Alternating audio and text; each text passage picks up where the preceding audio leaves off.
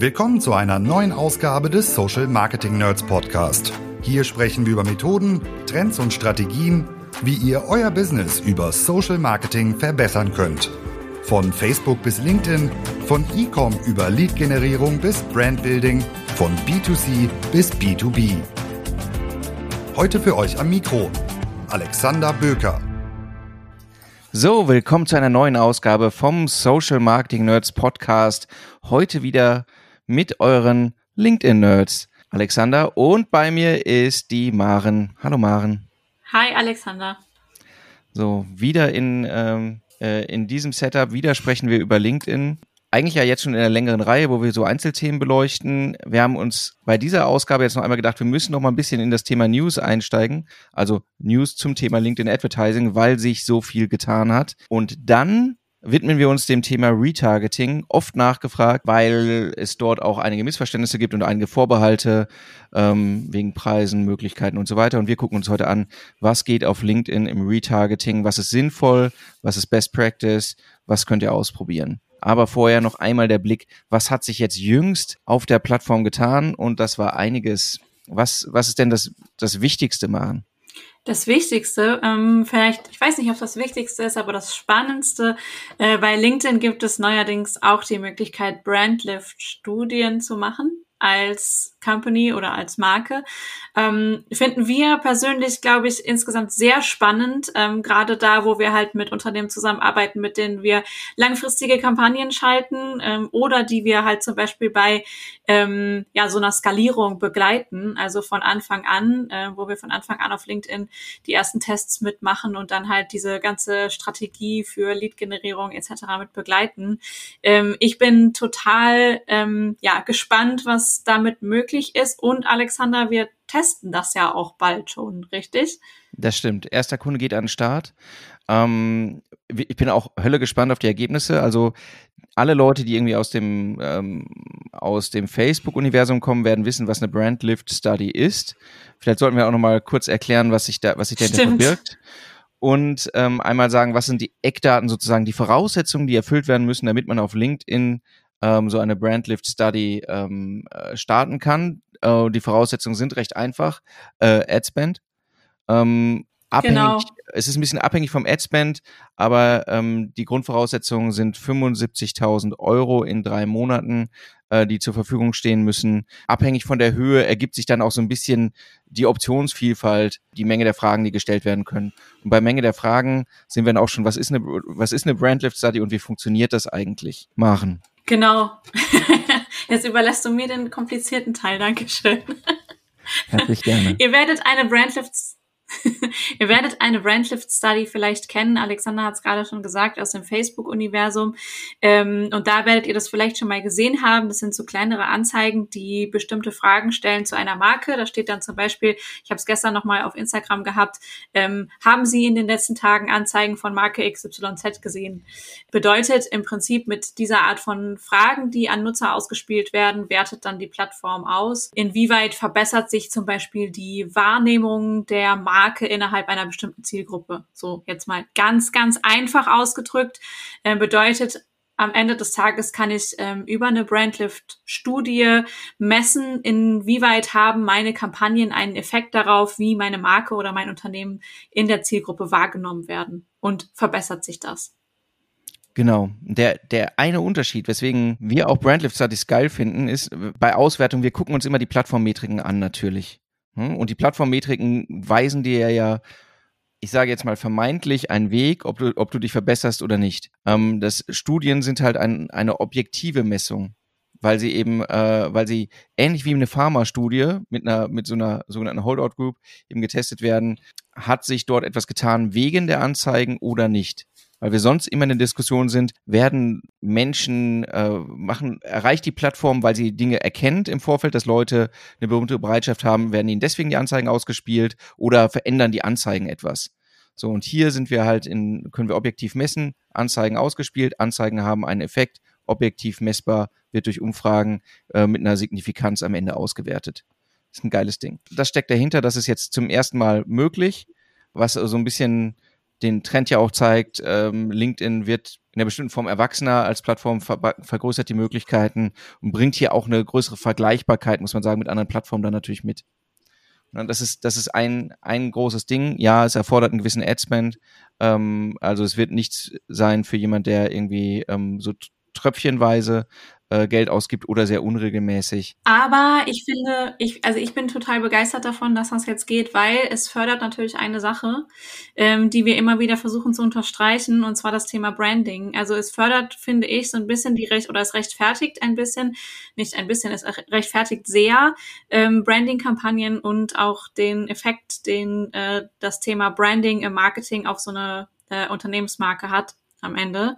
Und ähm, das finde ich sehr, sehr gut, denn wir predigen ja in unseren Workshops äh, und auch im Gespräch mit Kunden immer, dass es am Ende des Tages nicht nur darauf ankommt, harte Conversions und Leads zu generieren, sondern dass halt das ganze Thema Brand Awareness auch eine starke Auswirkung darauf hat, ähm, wen generierst du und wie viel kostet dich das am Ende auch. Und ja, über Brandlift Studies haben wir jetzt die Möglichkeit, ähm, auch da zu messen, was kommt da eigentlich bei raus. Und das finde ich natürlich super. Ist es ohne Frage. Ich, ähm, du sagst es schon, wir, wir wiederholen das immer wieder auch in den Workshops, die sich übrigens auch buchen lassen. Einfach uns anschreiben oder auf der Website gucken. Und gerade wenn man sagt, die Plattform ist Teil einer langfristigen Strategie, dann wird das sehr wichtig. Und warum geht das oft unter? Weil, oh, die Plattform ist schon so teuer, da muss auch ein direkter Return da sein. Lass uns Leads machen. Lass uns am besten die Leads so machen, dass sie sagen, hier sind unsere Geldscheine. Aber tatsächlich ähm, liegt die Stärke eben auch darin, dass wir erstmal die Marke bei den Menschen platzieren, dass wir sie dann dazu bringen, die Marke in einer bestimmten Form wahrzunehmen. Und das lässt sich eben super auch dann am Ende überprüfen über die ähm, über die Brandlift Studies, ob wir diesen, diese, diese, diese Positionierung treffen. Ne? Also ob die Marke nicht nur überhaupt wahrgenommen wird, sondern auch in der richtigen Art und Weise und von dort aus eben den Weg zu entwickeln. Und am Ende, du sagst es selbst, ähm, das ist ein, das ist ein Marathon. Langfristig äh, reduzierst du die Leadpreise, wenn deine Marke äh, bekannt ist. Deswegen spannendes Instrument. So, nicht, nicht die einzige Änderung. Ja, genau, apropos Marathon, richtig. ist uns eine Sache noch aufgefallen ähm, vor ein paar Tagen ähm, und dazu haben wir eine Hypothese und zwar ist uns aufgefallen im Campaign Manager, dass neuerdings, wenn man ähm, mit Tagesbudget arbeitet in Kampagnen, ähm, was wir sehr gerne machen, ähm, dass es da eine Neuerung gibt und zwar, ähm, wenn man sich da über das kleine Hilfekästchen einmal bewegt mit dem äh, mit der Maus, dann steht da neuerdings, dass ähm, das Tagesbudget um bis zu 50 Prozent überschritten werden kann. Ähm, das ist neu. Das äh, war bisher zwar auch so. Ich glaube, bisher waren es 20 Prozent. Ähm, ja. Mittlerweile ähm, ist die ähm, Ausgabe um, äh, ja, kann die Tagesbudgetausgabe um 50 Prozent überschritten werden. Wir haben das bei einigen Kampagnen schon gemerkt, ähm, bei Kunden, bei denen wir mit einem sehr sensiblen Budgetlimit arbeiten, ähm, dass wir da halt das äh, Tagesbudget zum Teil äh, reduzieren mussten, damit wir am Ende nicht über Budget ausgeben. Ist jetzt äh, die Frage, warum macht LinkedIn das? Wir haben so eine Hypothese dazu, richtig? Das stimmt. Vorher nochmal ganz kurz in der Wahrnehmung. In der Wahrnehmung, warum machen, warum arbeiten wir viel mit Tagesbudgets? Weil wir aktiv in den Kampagnen arbeiten. Weil wir sagen, okay, ähm, die, die Plattform kann nicht alles wissen, was wir erreichen wollen. Und wir behalten die Zügel mehr in der Hand und steuern halt auch. Der Algorithmus tut, tut etwas im Rahmen dessen, was er weiß oder was wir ihm anhand von technischen Zielen vorgeben. Aber alles, was dahinter passiert, also nach der Plattformmetrik, weiß er nicht. Also steuern wir aktiv. Ne? Das ist ja so ein bisschen der Gedanke. Ansonsten könnten wir auch einfach sagen, Laufzeitbudget, go for it, äh, optimier das schön. So. Und ähm, da ist ja jetzt, die, vorher war schon diese gewisse Flexibilität, nimm das mal freundlich aus Plattformsicht gegeben, dass man sagt, darf es ein bisschen mehr sein in guter Metzgermanier, ja, irgendwie. Und da sagt man ja, okay, 100 Gramm gesagt, 110 sind es, 115 ist, komm, gib. 150 ist halt jetzt erstmal freundlich formuliert in der ersten Wahrnehmung grob unverschämt. das ist, das ist halt so weit off äh, von dem Ziel. Dahinter steht natürlich der Gedanke, dass sich das nivelliert auf Zeit und das ist halt die, die These, um dahin zu kommen, was du gesagt hast, ist ja so ein bisschen, okay, die Plattform pusht weg von kurzlaufenden Kampagnen oder möchte weg, äh, weil die auch, weil kurzlaufende Kampagnen echt auch immer ein Problem sind in der Performance, in der Auswertbarkeit und so weiter, äh, pusht uns weg davon. Du musst es eine gewisse Zeit laufen haben, damit du diesen Nivellierungseffekt hast, dass es sich irgendwie doch einpendelt und es ist so ein bisschen das, so, so, so, hm, okay, es ist noch nicht Laufzeitbudget, du behältst noch ein bisschen, aber die kurzfristige Kontrolle wird dir halt ein Stück weit schon entzogen und es ist vielleicht eben ähm, in der Annahme, weil die Plattform sagt, okay, wir Best Practice willst du vielleicht nicht von selbst, aber wir forcieren es, dass du es eigentlich machen musst. Es ist auch ja. nicht auf LinkedIn so, muss man sagen, sondern die Tendenz geht auch auf den anderen Plattformen dahin natürlich, dass man sagt, okay, wir nehmen dir eigentlich Optionen weg, von denen äh, wir denken, dass sie eigentlich mehrheitlich, muss man auch sagen, das ist ja immer so mehrheitlich zu einem schlechteren Outcome führen. Das war auf Facebook so, mhm. als das Thema ähm, ähm, äh, CBO eingeführt wurde, also eine, ähm, eine Optimierung des Budgets auf Kampagnenbasis und nicht mehr auf Zielgruppenbasis, weil man auch gesagt hat, für die Mehrheit ist das, äh, die Mehrheit versucht es manuell zu machen, aber die Maschine kann es besser. So, ne? Und äh, hier ist unsere Wahrnehmung, es geht eigentlich in, die, in dieselbe Richtung, oder? Genau, ja. LinkedIn ist ja sowieso ähm, schon sehr darauf bedacht, dass man mit ähm, Langzeitkampagnen arbeitet, weil äh, wenn man sich mit LinkedIn ähm, ähm, Mitarbeitern unterhält, ähm, Grüße ganz lieb an äh, Frido und Verena an der Stelle zum Beispiel, unsere ähm, ja, zuständigen LinkedIn-Mitarbeiter, die uns immer wieder gerne weiterhelfen. Ähm, wenn man sich mit denen unterhält, dann raten die ja auch immer dazu, dass man mit Kampagnen arbeitet, die langfristig laufen, weil das Thema Branding eben so wichtig ist und weil es halt in den meisten Fällen ähm, für die meisten Unternehmen, die aktiv auf LinkedIn sind, ähm, auch was damit zu tun hat, wie lange ist eigentlich so der ähm, Buying Circle, wie lange dauert es, ähm, bis ein Nutzer das erste Mal von uns hört, ähm, uns richtig als Marke wahrnimmt, das Produkt wahrnimmt, eine Demo bucht und am Ende kauft. So, das dauert ja bei vielen Unternehmen so mitunter auch bis zu sechs, sieben, acht, neun, zehn Monate, vielleicht sogar länger bei höherpreisigen Produkten. Und gerade da sind natürlich langfristige Kampagnen und Branding-Kampagnen sehr, sehr wichtig. Und ähm, genau das Mittel, um im Kopf zu bleiben. Genau. Es, am Ende, am Ende ist es Präsenz, die wir zeigen müssen mit der Marke, aber auch, äh, aber auch im in der Optimierung äh, für, für die Lead-Generierung ist es ja so, man unterschätzt oft den Zeitaufwand, der dahinter steht, also nicht den Arbeitszeitaufwand, sondern den, den es einfach braucht, um irgendwie, um selbst bei einem anständigen Mediabudget am Ende äh, zu lernen, okay, welche Zielgruppen, wie kriege ich den Preis runter und zwar so, dass es nach hinten raus funktioniert und dass es nicht in zwei Wochen gemacht, nicht in vier Wochen gemacht, nicht in sechs. Äh, wir, also wir gehen ja davon aus, ab drei Monaten lernen wir eigentlich so ein Stück weit, ähm, wie es ähm, wie es richtig geht. Ähm, vorher haben wir sehr viel herausgefunden, was nicht zum Beispiel gut funktioniert. Ähm, aber das eben belegbar zu machen, ähm, das, das braucht seine Zeit. Genau, das ist auch noch eine, also es ist eine spannende Änderung, die ähm, aus Plattformsicht, wenn die These stimmt, kann man es nachvollziehen. Für die, die aktiv und sehr bewusst in den Kampagnen arbeiten, äh, finde ich es jetzt erstmal keinen Schritt nach vorn persönlich. Ja, das stimmt. Ähm, wobei ich glaube, also für all diejenigen, die ähm, wie wir mit langfristigen Kampagnen arbeiten, darf es am Ende des Tages eigentlich keine Auswirkungen haben, würde ich mal sagen, sondern es, ich ja. kann mir sogar vorstellen, dass es am Ende eine Erleichterung geben wird und dass wir vielleicht sogar feststellen, dass sich Budgets besser verteilen. Wir haben uns ja schon mal über das Thema Ad Scheduling unterhalten und darüber, dass ja. halt ähm, es äh, wir wie immer wieder feststellen, dass äh, bei verschiedenen Kunden die Zielgruppen einfach zu unterschiedlichen Tageszeiten agieren und uns einfach immer diese Möglichkeit fehlt, Ads zu bestimmten Tageszeiten zu schalten und Kampagnen so über bestimmte ähm, äh, ja, Tageszeiten zu verteilen. Ähm, vielleicht ist das ja auch einfach so eine, ähm, ähm, eine Maßnahme, die dem so ein bisschen den Algorithmus am Ende so ein bisschen flexibler gestalten lässt. Lass uns beobachten, wie es weitergeht. Schauen wir uns an. Okay, das waren zwei, zwei, finden wir, extrem spannende Neuigkeiten aus dem Bereich. Wir haben aber ja noch ein, ein ähm, Evergreen-Thema, dem wir uns zuwenden wollen. Ähm, auch oft nachgefragt und viel diskutiert. Retargeting auf LinkedIn. Und dann, äh, und dann immer alle so, oh mein Gott, ist das teuer. ja, auf den ersten Blick. Wie, wie auf der Plattform so auf den ersten Blick alles teuer ist, oder? ja, das ist, ähm, aber wir wollen ja heute einmal darüber sprechen, was geht überhaupt, macht das Sinn? Ähm, ähm, wo liegen die Möglichkeiten und, und ähm, muss ich das alles nutzen. So. Mhm. So, ähm, nochmal ganz kurz, äh, einen Schritt zurück. Retargeting, Maren, was ist das? Also ähm, im Prinzip ganz einfach gesagt, ich spreche Nutzer, die in irgendeiner Form mit mir interagiert haben, nochmal an, auf Basis von Daten, die ich gesammelt habe. Und warum mache ich das? Weil ich denke, Menschen, die mit mir meinen Inhalten schon interagiert haben, kennen mich schon und ich möchte sie zurückholen oder reaktivieren.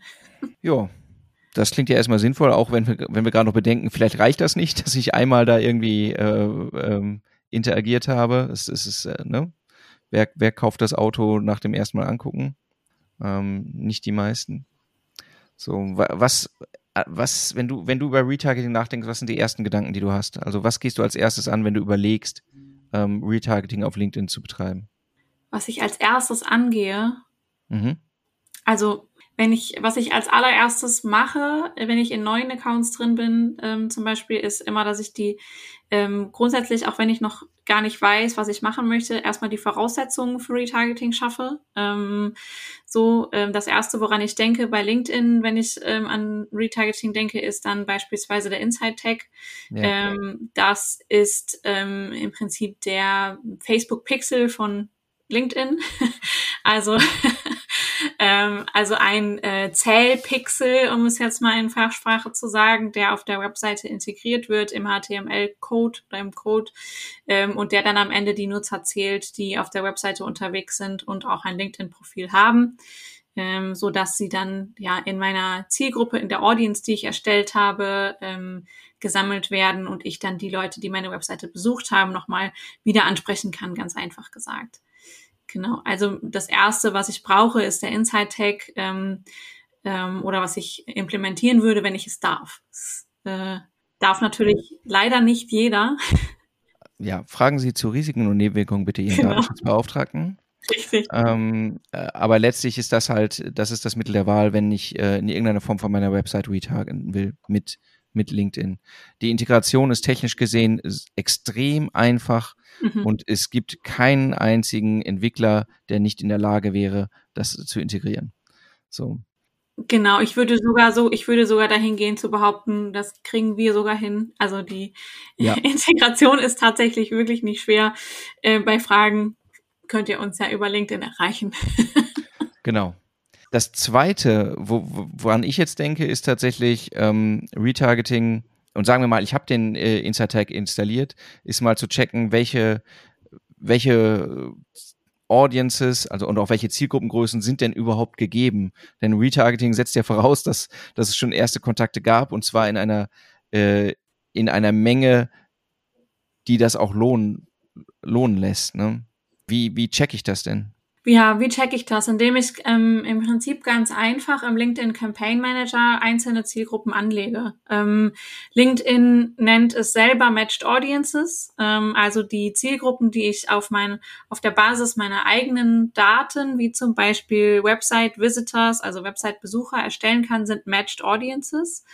Ähm, und die ähm, kann ich dann zum Beispiel über so eine URL erstellen. Das heißt, wenn ich halt ähm, den Inside Tag auf meiner Seite installiert habe, dann kann ich ähm, einen Teil meiner URL rauskopieren, genauso wie bei Facebook auch, und erstelle damit eine Matched Audience.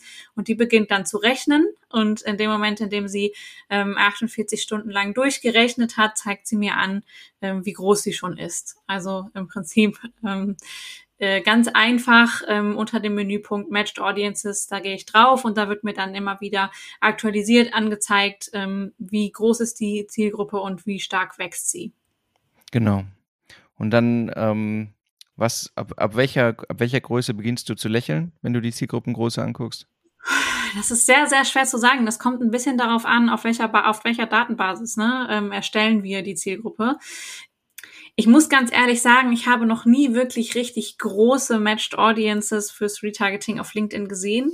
Also wenn man sich jetzt an Facebook ähm, gewöhnt, an große Facebook-Konten, wo man halt zum Teil Custom Audiences von äh, hat, die sechsstellig sind. Ähm, ich habe es einmal sogar siebenstellig gesehen. Mhm. Ähm, das habe ich bei LinkedIn noch nie gesehen, ganz ehrlich, muss ich, muss ich zugeben.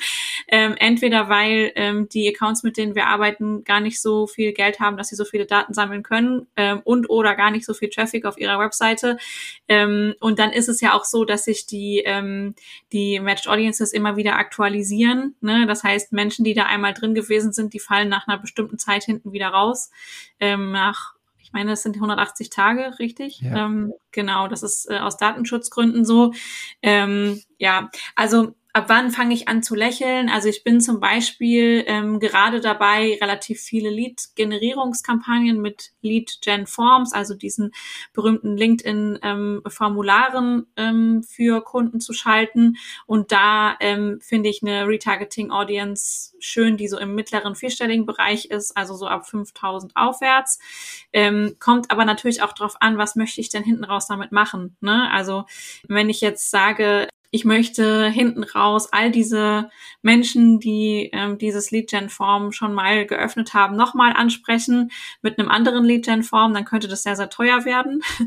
ähm, wenn ich aber sage, ich generiere diese Daten, um halt eine sehr spitze kleine Zielgruppe zu kriegen, ähm, dann wäre das ein Wert, mit dem ich vollkommen fein bin. Also ähm, ich finde, also die perfekte Retargeting-Zielgruppengröße gibt's eigentlich nicht. Nee, nee, nee. Es gibt nur, äh, tatsächlich muss man drauf gucken, ne, um zu schauen, okay, welche Maßnahmen lassen sich überhaupt dann äh, genau. äh, gewerkstelligen, auch mit welchen Formaten gehe ich raus, will ich die am Ende über über äh, so eine Single-Image-Ad erreichen, will ich die über ein E-Mail-Ad erreichen, können wir mhm. gleich mal drüber sprechen. Ja. Äh, sie, sie, wir haben ja auch unterschiedliche Quellen, wir haben eben mit dem Insert-Tag über die Website Custom Audience gesprochen oder Matched Audience äh, gesprochen. Es gibt ja noch andere Optionen, mhm. ähm, wie gerade schon angesprochen noch ein Wort dazu, wo der Wert von diesen Audiences überhaupt liegt. Bei allen anderen Optionen, die wir haben, konkurrieren wir halt mit allen anderen. Also es sind Daten, die stehen allen gleichermaßen zur Verfügung, Konkurrenten genauso. Mhm. Aber die Daten, die wir hier aufnehmen, das sind halt vorqualifizierte, weil sie hatten, wir wissen bereits, sie haben äh, Markenkontakt gehabt, wir wissen, was sie getan haben, äh, die sind halt zugeschnitten auf uns, die sind für andere in der Form nicht erreichbar. Das sind, das ist der Moment, ab dem ich eigene Daten eigentlich dann eben äh, äh, gesammelt habe auf der Plattform und wiederverwenden kann. Und in der Form, in der ich das vielleicht mehr oder minder geschickt getan habe, indem ich halt äh, sie nochmal segmentieren kann nach bestimmten Interessen, nach ihrem Lead-Status und so weiter, ist das halt ein, ein Fund, weil ich eigentlich Streuverluste komplett mhm. eliminiere. Mhm. Mhm. Und das ist, das ist dann der Unterschied zu, ich targete Interessen, Branchen, whatever. Das kann jeder gleichermaßen. Aber diese Audiences stehen halt nur, ähm, nur euch zur Verfügung für eure Company. Wir haben gerade nochmal darüber gesprochen, welche Möglichkeiten gibt es noch. Ähm, das, das hat sich ja auch im Laufe der Jahre geändert bei LinkedIn, mhm. muss man sagen. Ähm, wir haben alle ähm, gejubelt, als, als sich das vom Website-Retargeting nochmal erweitert hat auf was? auf das berühmte Engagement Retargeting. Das klingt ja krass. Was ist das denn? Ich finde deine Teaser gut. Ähm, genau, das Engagement Retargeting ist im Prinzip eigentlich schon genau das, was es sagt. Das heißt, es gibt jetzt Möglichkeiten auf der Plattform, äh, Nutzer zu retargeten auf Basis von Handlungen, die sie vorgenommen haben. Bedeutet, wenn ich eine Firma bin, ähm, die zum Beispiel den LinkedIn Insight Tag nicht nutzen darf aus Datenschutzgründen und ich kann nicht die Nutzer wieder ansprechen, die auf meiner Webseite sind, dann habe ich nicht Pech, sondern dann kann ich zum Beispiel ähm, Video-Ads schalten und Nutzer, die meine Videos angeguckt haben, wieder ansprechen, weil ich nämlich auf Basis von Video-Views ähm, Audiences erstellen kann. Oder ich kann Nutzer wieder ansprechen, die mit meiner Company-Page interagiert haben, also mit meiner LinkedIn-Seite ähm, und äh, kann darauf auf dieser Basis Matched Audiences erstellen. Oder halt Nutzer, wie vorhin schon mal angesprochen, die mit meinem Lead-Gen-Form interagiert haben, also es geöffnet haben oder es erst abgesendet haben. Ähm, diese drei, ich glaube, das sind die drei ja. Main ähm, äh, Engagement Retargeting Audiences, ähm, sind äh, seit, ich weiß gar nicht, ich glaube, es war im letzten Jahr, dass sie rausgekommen sind. Ähm, das war ähm, ja ein riesen, äh, eine riesen Veränderung, finde ich. Also gerade für Menschen wie uns, die mit vielen verschiedenen Kunden arbeiten und jetzt halt auch ähm, ja im Kunden die Möglichkeit geben können, Retargeting-Kampagnen zu fahren, die halt ähm, da mit ihrer Webseite noch ein bisschen Probleme haben. Und genau, ähm, das äh, ist das Engagement Retargeting. Genau, damit, damit hat sich das Spielfeld im Bereich Retargeting einfach so unfassbar erweitert. Und also wir, wir haben alle applaudiert und gesagt, willkommen LinkedIn. Ähm, äh, in der Welt, in der Facebook schon länger ist, weil das ist eigentlich äh, äh ne, aus dem Facebook-Kosmos ist das ist das vorher schon Standard gewesen und es genau. ergibt halt neue genau. Möglichkeiten. Retargeting von Website Audiences ist halt, also die muss man erstmal sammeln. Man muss sie rund, erstmal runtergezogen haben von der, von der Plattform, dann müssen sie trackbar sein und dann wollen wir sie auf der Plattform wieder ansprechen, um sie wahrscheinlich wieder runterzuziehen übrigens. So. Und das ist natürlich, das ist, äh, genau. das ist cool, wenn man ein gewisses Volumen hat. Und ähm, richtig cool ist es eigentlich, wenn, wenn man die nicht vorher alle über Ads holen musste wenn man, wenn man viel organischen Traffic hat von dem passenden Publikum, ist das geil. Aber wenn ich sage, okay, ich will jetzt erstmal richtig Traction reinbekommen, dann ist es halt ähm, erstens mühsam, dauert lange und ist halt nicht eben für einen für einen Pfennig zu haben. So, und da sind halt äh, mhm. der, dieser, der Video-Funnel, da dann alle wieder so, oh mein Gott, ich habe aber gar kein Video-Content, anderes Thema, aber ist der, ne, zu gucken, wer hat mein Video angeguckt, ähm, ist halt deutlich günstiger, weil LinkedIn liebt Videos, Menschen lieben Videos und man kann gut gucken, wer, wer länger dran geblieben ist und sagen, hey, der interessiert sich vielleicht auch fürs nächste. Und bei dem Thema äh, äh, Leadforms ist es ja auch so, dann kommt, kommt gern die Frage zurück, ja, aber wenn sie es, äh, die haben es geöffnet, die haben es nie ausgefüllt, dann fanden sie es vielleicht auch scheiße. Ja, möglich ist es, kann aber auch genauso gut möglich sein, dass sie unterbrochen wurden, weil sie gerade in der Bahn waren, weil ihnen das Handy in, ins Klo gefallen ist, weil sonst was passiert ist. Es ist völlig egal. Sie haben vorher schon starken Intent gezeigt und die Leute wieder anzusprechen, von denen ich weiß, die waren, haben die Türklinke schon in der Hand gehabt. Und die dann nicht anzusprechen, wäre halt unsinnig und die Möglichkeiten sind, sind dadurch gegeben. Und das ist halt auch deutlich günstiger, muss man sagen, als wenn man dann, äh, wenn man mhm. nur, sich nur auf die Website ähm, äh, Audiences verlassen muss. Ne? Also es sind geile Instrumente dazugekommen. Ja, genau. Es entkräftet halt auch so ein bisschen das Argument, dass es ähm, früher immer gegeben hat, ähm, wenn Performance Manager wie ich gesagt haben, ich möchte gerne eine Kampagne lieber mit einem Lead-Gen-Form schalten, als äh, eine Kampagne, die halt auf die Landingpage geht. Äh, wo dann oft das Argument gekommen ist, ja, aber wenn wir die Leute jetzt in, über ein Lead-Gen-Form konvertieren, dann haben wir ja gar keine Möglichkeit mehr, die Daten zu sammeln oder ähm, sie wieder anzusprechen. Ähm, das ist zum Beispiel tatsächlich ein Game-Changer gewesen, also gerade auch in den Kampagnen, die ich betreue, weil ähm, mit dem äh, mit der Retargeting-Möglichkeit für Lead-Gen-Forms dann plötzlich dieses Argument komplett entkräftet wurde und ähm, genau, wir bleiben damit halt komplett auf der Plattform und das macht es, wie Alexander gerade schon gesagt hat, deutlich günstiger. Und wenn wir uns jetzt nochmal die Welt der Zukunft angucken, wo es tatsächlich durch die Änderungen, die Apple durchführt, die, ähm, die auch mhm. Google noch fahren wird, wird halt dieses ganze Thema, was Signal Loss allgemein in der Branche heißt, also die, die, das Problem der Nachvollziehbarkeit von Datenströmen aus Apps ähm, auf Webseiten, ähm, das wächst äh, niemand, also man kann es nicht so genau beziffern, außer Facebook hat sich ehrlich gesagt bisher keine Plattform ausführlich dazu geäußert oder damit äh, mhm. umgegangen. Aber natürlich sehe ich, wie viel ähm, wie viel Klicks habe ich oder ausgehende Klicks habe ich eigentlich auf LinkedIn, wie viel kommen dann als, ähm, äh, als Matched Audiences an und da ist ja schon eine kleine Diskrepanz. Ähm, das kann mir mit den, mhm. mit den, äh, mit den Retargeting Audiences, die ich auf der Plattform erstellen kann, halt nicht passieren, weil ich in dem Kosmos bleibe. Es kann kein Datenverlust stattfinden. Ja. Nachteil ist natürlich, mhm. dass ich, dass ich natürlich ja. mit, mit, mit Website-Besuchern habe ich noch andere Messmöglichkeiten. Man macht das ja nicht umsonst. Ich kriege die in meinen eigenen Kosmos, ich kann die Gestaltung in meine Markenwelt, ich kann die Gestaltung beeinflussen und so weiter. Natürlich hat das, hat das auf einer Seite Vorteile, aber eben, wir werden immer mehr damit umgehen müssen, dass es halt einen Datenverlust gibt von der einen Seite oder ähm, der, der Nachvollziehbarkeit, was wann wo passiert ist ähm, von der von der mhm, Plattform genau. LinkedIn zur Webseite. Ja, so unser großartiges Plädoyer für die für die verschiedenen ähm, äh, Retargeting-Optionen. Ne? Eine haben wir jetzt gerade noch ein bisschen ausgeklammert, hattest du aber eben auch schon erwähnt ähm, oder zwei eigentlich, ne? Das Thema Company Page und das Thema Event mhm. haben wir ja auch noch, ne? Was, was ist das genau. denn? Genau, das hatte ich, das hatte ich mir auch gerade noch angeguckt. Ich hätte es jetzt nämlich auch ergänzt an der Stelle. Ähm, ich kann bei LinkedIn ähm, mittlerweile auch die ähm, diejenigen Nutzer mh, mm, in einer Matched Audience sammeln und wieder ansprechen, die mit meinem Event interagiert haben.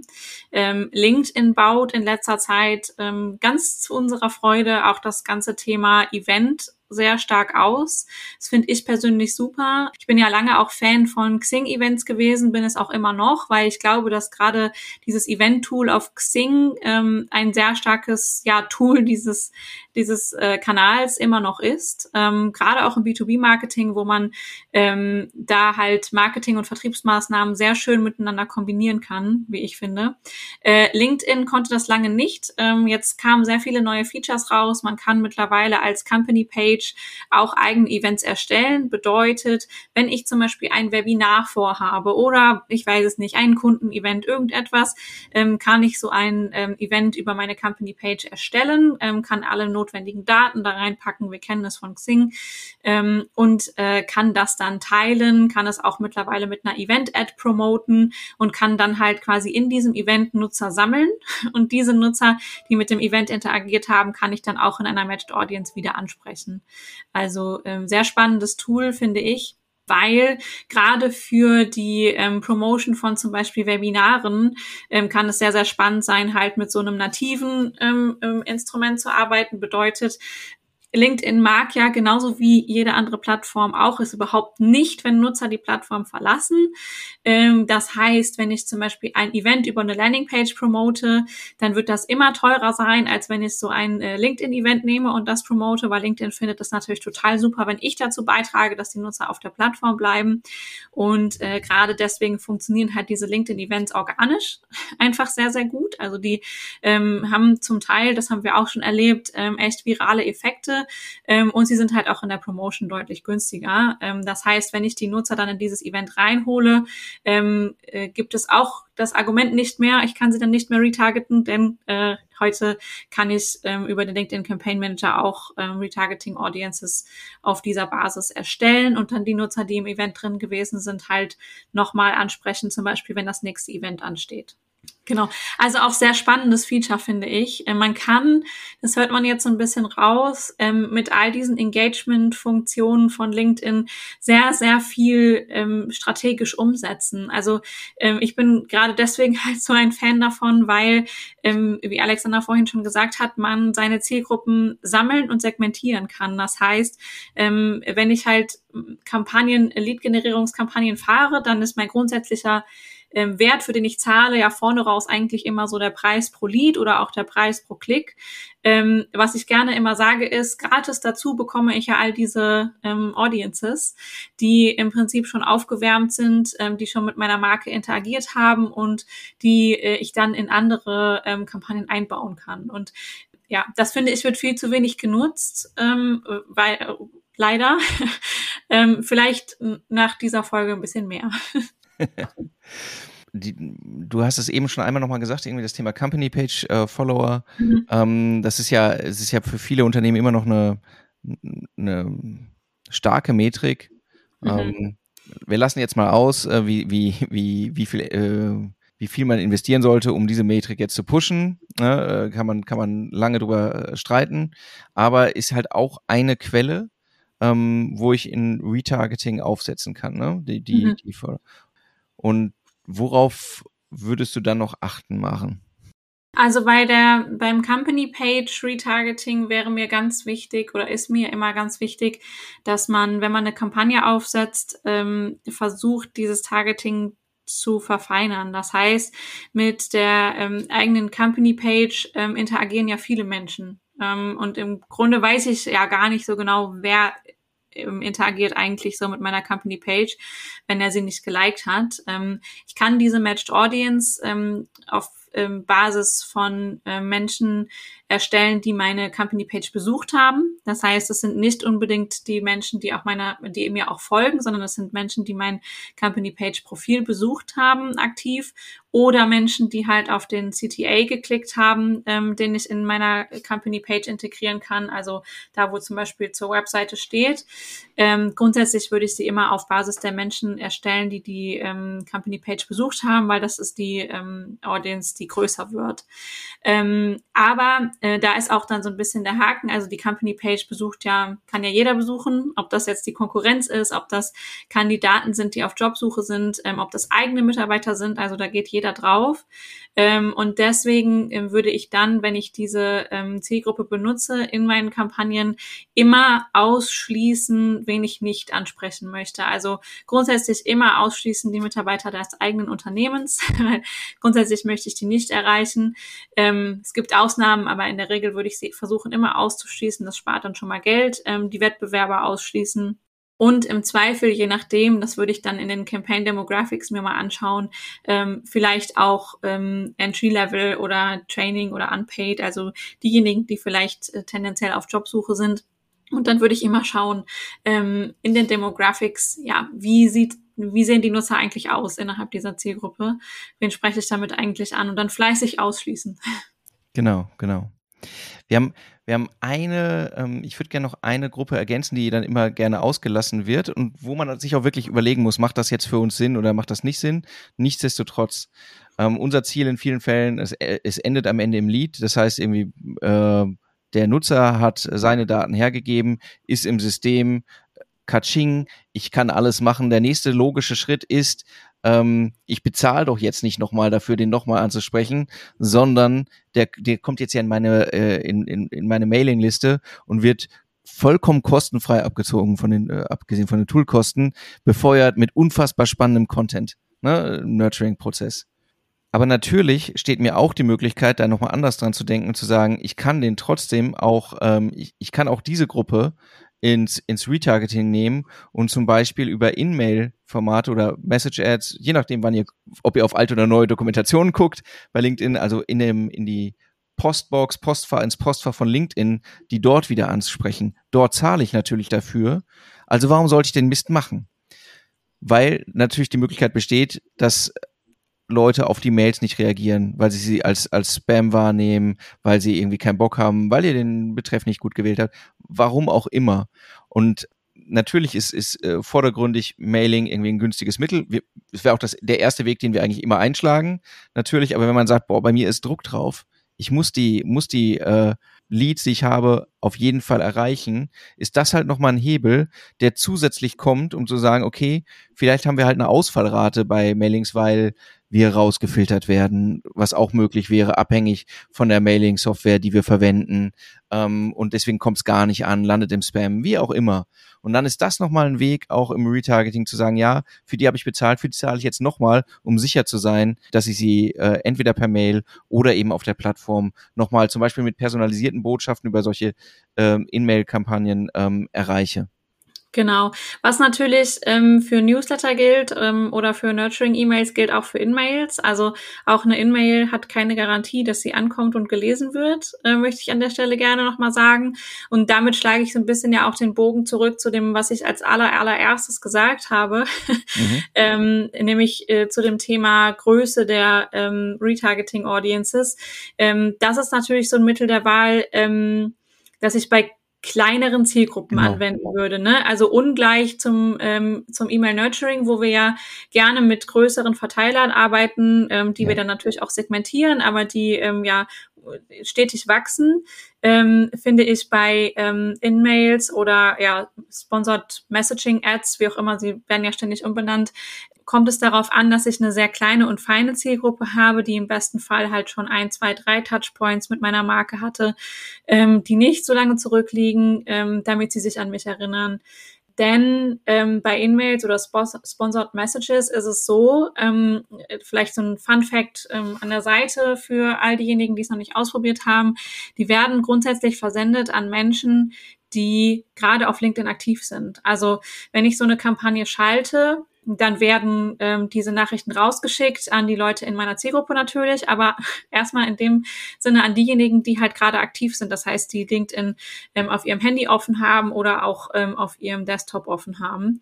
Und ähm, das führt dann natürlich am Ende zu den oft hochgelobten Opening Rates von äh, In-Mail-Kampagnen, ähm, die in der Regel bei 99 Prozent liegen, was ja auch klar ist, weil die Nutzer, die wir ansprechen, ähm, ja einfach sowieso gerade online sind und dann poppt halt diese Nachricht auf. Genau. Deswegen, ähm, da würde ich mit kleinen Verteilern arbeiten ähm, und also mit einer kleinen Zielgruppe arbeiten und mich dann sehr stark auf eine gute Ansprache konzentrieren. Genau. Dort habe ich, ja, dort habe ich ja eben die Möglichkeit, ich kann genau. ein bisschen mehr Text unterbringen, ich kann es stark personalisieren, ich kann auf individuelle Needs eingehen. Ähm, anders als wenn wir jetzt, äh, um, um das Gegenbeispiel einmal zu, zu sehen, äh, wenn wir im Video-Retargeting sind, dann sind mhm. wir mutmaßlich nicht so weit unten im, im Funnel natürlich.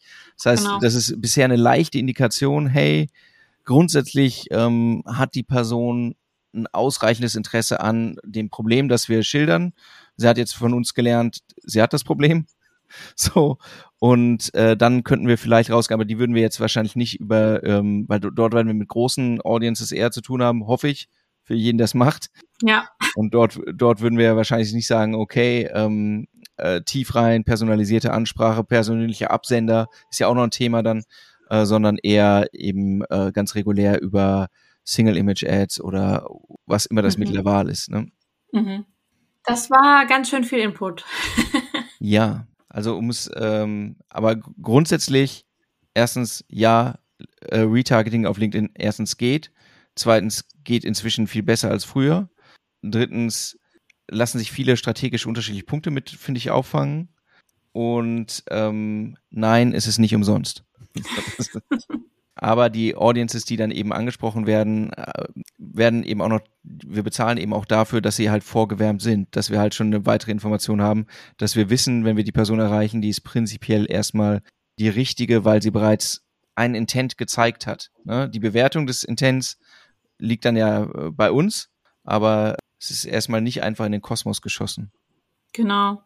Grundsätzlich, ich glaube, was halt einfach wichtig ist, ist, dass man sich einen guten Plan macht, ähm, bevor man startet, ähm, dass man sich ganz genau überlegt, was habe ich denn gerade draußen an Kampagnen, äh, was habe ich verfügbar äh, an Datenquellen, also auf welcher Basis kann ich Matched Audiences erstellen und dann sich auch ganz genau überlegt und vielleicht auch einfach mal aufmalt, also wie ich es machen würde, ähm, äh, oder ähm, aufschreibt, wie Alexander es machen würde, wie, welche Touchpoints hatte der potenzielle Nutzer in dieser Zielgruppe schon? Also ähm, hat er zum Beispiel nur ein Leadform geöffnet ähm, oder hat er schon ein Video gesehen und ein Leadform geöffnet und das vielleicht auch schon abgeschickt? Also welche Touchpoints hat es gegeben und was gebe ich ihm als nächstes? Also es macht ja natürlich überhaupt keinen Sinn, das äh, habe ich auch schon gesehen, dass man sagt, ich spreche halt die Menschen, ähm, die mit meinen Anzeigen und Leadforms interagiert haben, nochmal an ähm, mit, äh, mit dem gleichen Leadform ähm, und mit dem gleichen ähm, Asset am Ende des Tages. Also ich möchte dem Nutzer ja schon Mehrwert bieten und ich möchte ihn jetzt halt auch nicht irgendwie ähm, zuspammen, so das sollte halt nicht das Ziel von Retargeting sein. Wir sind ja hier nicht im E-Commerce, ähm, sondern wir sind im äh, B2B-Bereich, wo wir, ähm, wo alles, was wir tun, auch einen sehr starken Trust-Effekt auf die Marke haben kann und genau deswegen ist halt ein guter Plan und eine gute Retargeting-Strategie schon sehr wichtig. Sehr schön. Ist ja verdammt viel Inhalt. Wo lernt man denn sowas? Also, wenn man nicht ähm, das Glück hat, sich mit dem äh, Frido von LinkedIn ständig unterhalten zu können, dann lernt man solche Dinge natürlich bei uns, ähm, bei den Social Marketing Nerds in unseren LinkedIn Ads Workshops. Das meintest du, oder? Ja, krass. Ja, danke, dass du nochmal unaufgefordert darauf hinweist. Hashtag Werbung. ja, Werbetrack. Ja, also ähm, es gibt unendlich viele Möglichkeiten. Ich glaube, das, ist, das wird schon ein bisschen klar. Ähm, was jetzt der richtige Weg in welchem Fall ist, wie viel Budget da drauf zu legen ist, was sind sozusagen gute Ergebnisraten, die man dann erzielen muss, das sind letztlich Erfahrungswerte, die man entweder, ähm, entweder selbst sammelt oder eben, wo man entweder von uns oder von anderen, die es halt öfter gemacht haben, lernen kann, okay, das, da, das ist ein Wert, mit dem wäre ich eher happy und das ist ein Wert, mit dem ähm, würde ich vielleicht nochmal von vorne anfangen.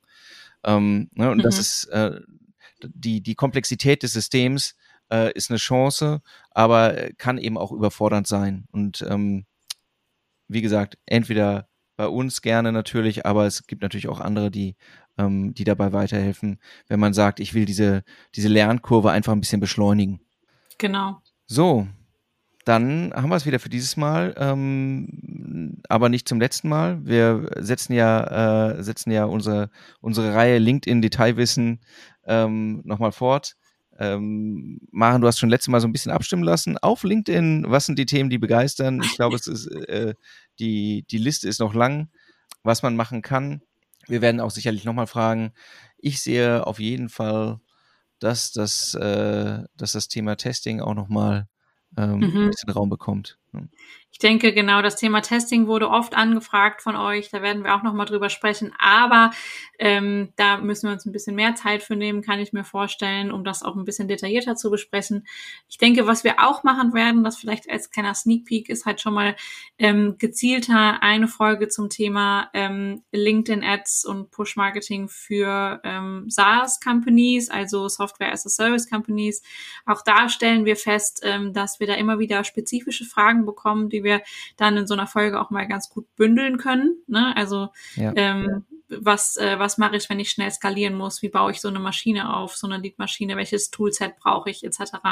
Genau, darauf könnt ihr euch auch noch freuen. Ähm, und was wir sicherlich auch noch behandeln werden, ähm, ist ähm, eines von Alexanders Lieblingsthemen, nämlich das Thema ähm, Creatives und äh, Botschaften, denke ich. Ja, da ähm, würde ich nicht gegenwetten. Gut, dann hoffen wir, dass es, dass es euch wieder was gebracht hat. Wenn ähm, ihr ähm, Erfahrungen gemacht habt auf Basis dessen, was ihr, was ihr heute erfahren habt, oder ähm, sonst sagt, hier unsere Retargeting-Erfahrungen sehen ganz anders aus, oder wir haben den Stein der Weisen gefunden, es ist, äh, es funktioniert nicht immer genau so, lasst es uns gerne wissen. Mhm. Schreibt uns entweder Webseite, LinkedIn, wo immer ihr uns findet. Genau. Super. Hat mir Spaß gemacht. Vielen Dank. Ich danke. Wir danken. Auch vor allen Dingen allen, die zugehört oder vielleicht ja sogar auf YouTube zugesehen haben. Who knows? Gebt uns doch gerne mal ein Zeichen. Wer schaut auf YouTube zu, gebt uns gerne einen Daumen hoch oder einen Kommentar. das wäre charmant. So, Maren und alle draußen einen wunderschönen Tag. Tschüss. Tschüss. Vielen Dank fürs Zuhören. Wenn euch der Podcast gefällt und ihr mehr wollt, abonniert uns auf iTunes oder Spotify und bewertet uns gern. Und wenn ihr Hilfe braucht, damit eure Kampagnen fliegen lernen, bucht einfach eine kostenfreie Strategie-Session. Den Link findet ihr in den Show Notes.